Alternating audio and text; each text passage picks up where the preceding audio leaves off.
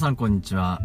岸漢方クリニックの岸大二郎です。ドクター岸の漢方ライフ今回第60回目をねお送りしたいなと思いますのでよろしくお願いします。ここのところ3回連続で痛風についてね詳しくお話ししていたわけなんですが最初の2回は現代的な医学のお話。で前回が中医学的にどういうふうに、えー、痛風をね考えてますかっていうことをまあお話しさせていただいたんですね。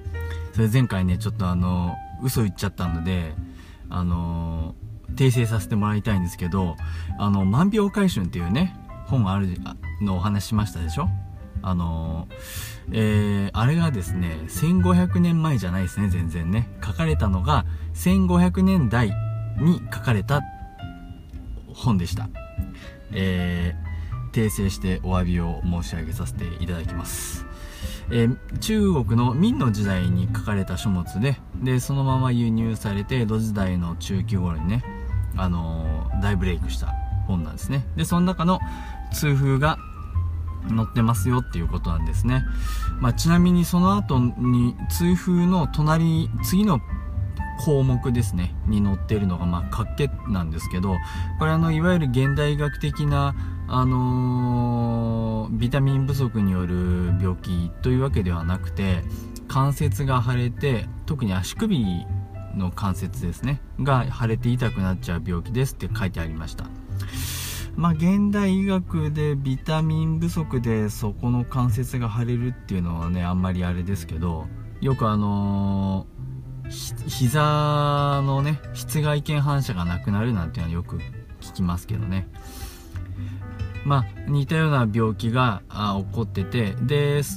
それらの病気の原因はやっぱり湿り気が溜まってると。で熱を持つと。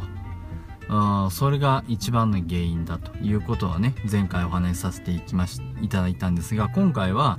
その治療をどうすればいいですかっていうことをですねお話ししたいと思いますけれどもまあ中学の場合はそういうふうに原因がもし分かってしまったらそれを取り除く治療っていうのがスタンダードですね、えー、湿り気があって質なのであれば湿り気を取る治療です。で熱を持ってしまっているんであれば熱を取るもしくは冷やす治療をねするというのがまあ一般的な治療ですね。まああの難しい症例っていうかあのいろいろこう混乱したえっとうんぐちゃぐちゃした病気には逆のねあの冷えてるところを冷やして治療したりとか熱を持ってるところを温めて治療したりすることもあるんですけれどもまあそれはまああまりスタンダードな時ではないですね。スタンダードな時は熱を持ってれば冷ます。湿り気があればそれを取る。そういう治療をしてます。で今回はその関係ですね、えー、足の親指のところを近くを通っているのは肝臓の肝と足の親指のその外側のところには火火ですね。胃腸のところの経絡が通ってるのでそういうところの湿り気を取った方がいいですねっていうことですよね。それはまあ当然そうなんですがやっぱり中学的な治療もですね発作が起こってる時とそうじゃない時っていうのはまあやっぱありますよね。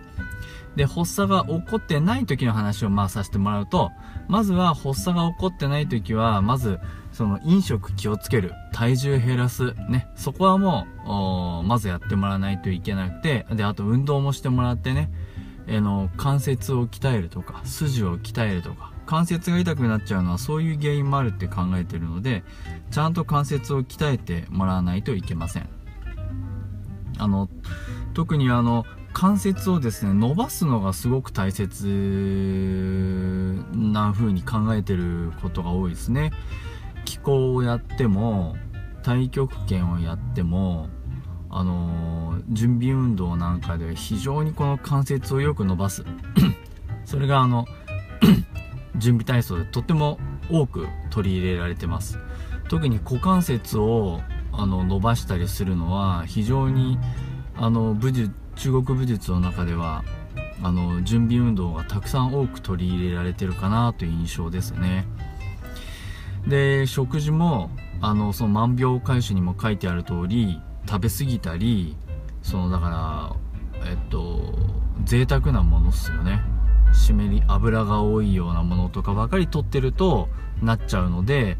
そうならないようにっていうことでまあ注意が必要なんですよね。うん。あちなみにその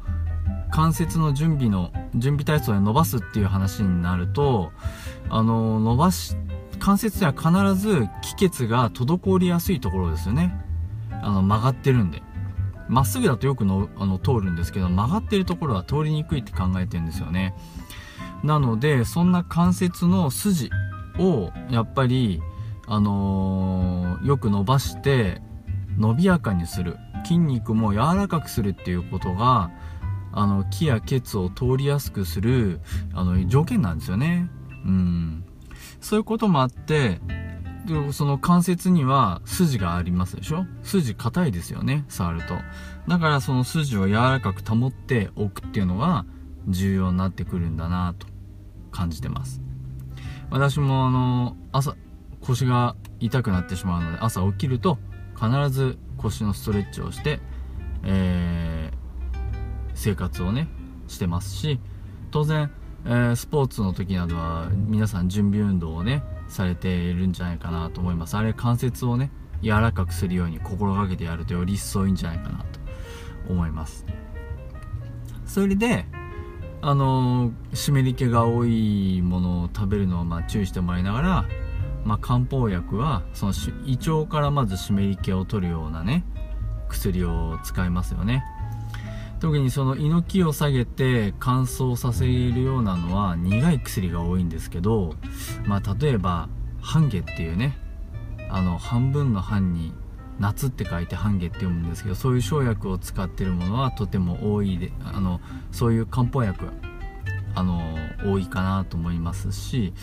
あと他に結構木を巡らせて乾かす薬っていうのは非常に多いのでそういったものを盛り込んで日頃から飲んでおくということはまず一つありますね。であとはですねあのー、経絡でいうとその血鎮関係ですね。関係に湿り気が溜まっちゃってるので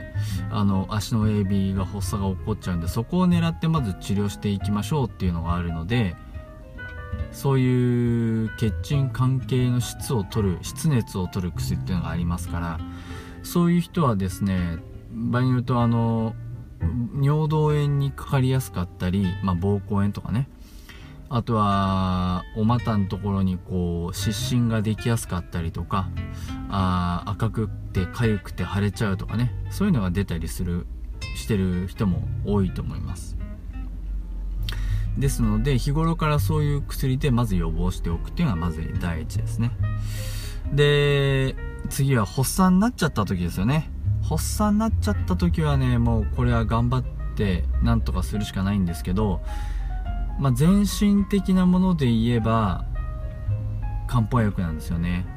なので漢方薬で特にその熱を冷まして湿り気を取ってっていうことをバシッてやってくれる生薬が、まあ、石膏かな。石膏をちょっと多めに使って治療するんじゃないかな。石膏をバシッと使って石膏ってあのあの鉱物ですよね。まああの石膏像のあの石膏ですね。うん。あれを砕いて煎じて飲むわけですけれども、あれをたくさん使って、あとは熱を冷ます生薬はね、あります。で、関節は表面なんで、表の熱を取り去って、うーん、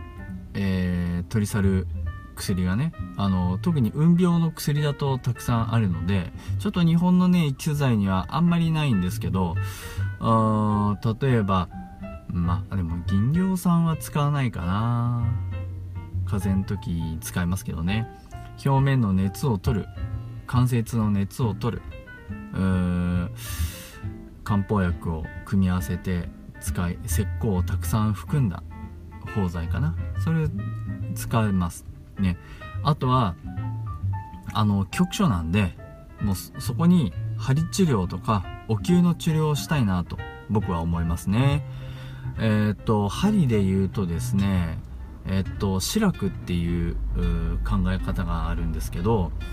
そういう急性の炎症とか急性の痛み急性の熱感なんかを取るのに非常に特化してるってわけじゃないですけどすごくあのよく効く治療法の仕方治療の仕方なのでそのシラクっていうのをねやるんですよね。まあでもねこれねちょっとあの指の